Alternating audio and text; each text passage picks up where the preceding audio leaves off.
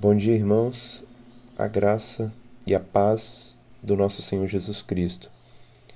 Gostaria de trazer uma meditação no texto de Hebreus 13, 9, o mesmo texto que o pastor Ronaldo usou no sermão de ontem. Não vos deixeis envolver por doutrinas várias e estranhas, porquanto que vale estar o coração confirmado com graça e não com alimentos, pois nunca tiveram proveitos que com isto se preocuparam. O autor de Hebreus aqui ele nos dá uma advertência para que não venhamos ser levados por ensinamentos errôneos. Que um dos, dos ensinamentos aqui é a ênfase no cerimonialismo de alimentos, né? prescrições do Antigo Testamento que não mais estavam em vigor no Novo Testamento por causa de Cristo. E isso estava entrando dentro da igreja. Alguns estavam tentando é, fazer com que igreja percebesse que era necessário guardar certo cerimonialismo, mas que na verdade era apenas um equívoco teológico, porque em Cristo essas coisas foram abolidas, esse cerimonialismo e tudo mais. Como Deus visitou Pedro e lhe disse: Porventura, pode ser impuro aquilo que eu purifiquei. Então não tinha mais aquela certa obediência com alimentos, né? aquelas ordenanças de seguir alimentos. Mas enfim, o texto além disso ele mostra que o coração do cristão ele é confirmado com graça e não com mera obediência externa, cerimonialismo e ritualismo. Não há nenhum proveito nessas coisas, mas é a graça de Deus que nos fortifica na fé, é a graça de Deus que nos leva a sermos cristãos maduros espiritualmente. Mas há uma advertência muito importante que nós devemos considerar com certa ênfase nos nossos dias. Não vos deixeis envolver por doutrinas várias e estranhas. Cada dia que se passa, há novas doutrinas que tentam entrar na igreja, doutrinas errôneas.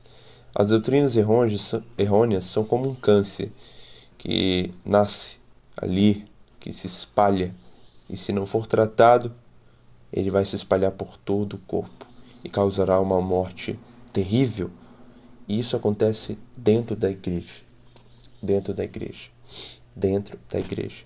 Paulo disse que haveria é, lobos no meio de vós, no meio da igreja, no meio do, das ovelhas. E desde a igreja primitiva nós vemos isso acontecendo. Bispos que é, negaram a divindade de Cristo e tantas outras heresias que nós podemos citar aqui e passar dias e mais dias falando de heresias. E nesses últimos dias tem crescido heresias como Deus não é soberano, como Deus ama todo mundo e vai levar todo mundo para o céu. E podemos perceber que a palavra de Cristo tem sido ultrajada tem sido é, confrontada, mas há uma importância que nós devemos dar a essa advertência, porque podemos ser vítimas disso tudo, de ensinamentos errados. Você pode estar numa igreja tradicional, mas guardando heresias modernas. Logo, nós precisamos estar atentos a isso. E aqui essa palavra se dirige aqueles que não estudam as Escrituras, que só vão na igreja sem um compromisso com a Sua palavra. Você é uma presa fácil para Satanás e as mentiras dele. Você precisa estudar a palavra da verdade, senão você vai se deixar levar pelo engano de Satanás. Há aqueles também que estudam a Bíblia, porém com fontes erradas estudam a Bíblia ouvindo homens modernos, muitos dos quais são apenas hereges carismáticos. Tenha cuidado com isso. Se você vê um homem que tem crescido muito, e você perceber que a mensagem dele dá mais ênfase no próprio homem do que em Deus, fuja disso, fuja, fuja. Se você ouve alguém que mais enfatiza a prosperidade financeira que a vida espiritual com Deus, fuja desse homem. Talvez você está estudando, você está animado, mas com engano. com a mentira.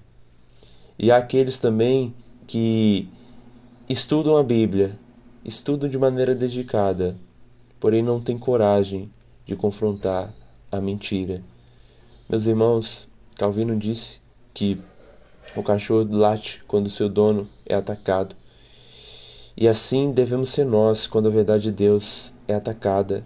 Devemos latir, devemos pregar a verdade e confrontar a mentira. E há aqueles também que estudam a palavra, que confrontam a mentira, porém sem o amor de Cristo. E não devemos ser assim também. Para confrontar a mentira, nós estamos em uma linha tênue em antena do nosso temperamento com o ensinamento de Cristo. Não podemos confrontar os hereges a ponto de odiarmos com um ódio consumado a vida deles. Isso pode nos prejudicar espiritualmente e no testemunho também. Porque se confrontamos a mentira e o herege, ele causa em nós ódio por ele, é sinal de que precisamos rever mais a palavra de Cristo e o que Cristo ensinava. Porque Cristo ele confrontou os fariseus, mas confrontou com palavras duras, mas ele não deixou se levar pelo ódio consumado, pela ira por essas pessoas. Devemos orar por aqueles que estão no erro. E é claro que muitos não se converterão da mentira, mas não é por isso que devemos se entregar a ódio e a raiva e cometer erro de cristãos no passado que chegavam a queimar os inimigos do Evangelho. Não é isso que Cristo nos ensinou. Então, meus irmãos, deixe essas aplicações aqui para a nossa vida, para que de fato venhamos entender que não podemos deixar nos envolver por doutrinas falhas e estranhas, porque isso perverte o Evangelho de Cristo. E há muitos que estão seguindo heresias, que estão seguindo o engano. É claro que isso é cumprimento da profecia de Cristo, que no final, no fim dos tempos, surgiriam muitos homens enganadores que levantariam mestre segundo as suas concupiscências. Mas ó, é justamente porque Cristo disse é que nós devemos estar atentos e confrontar a mentira.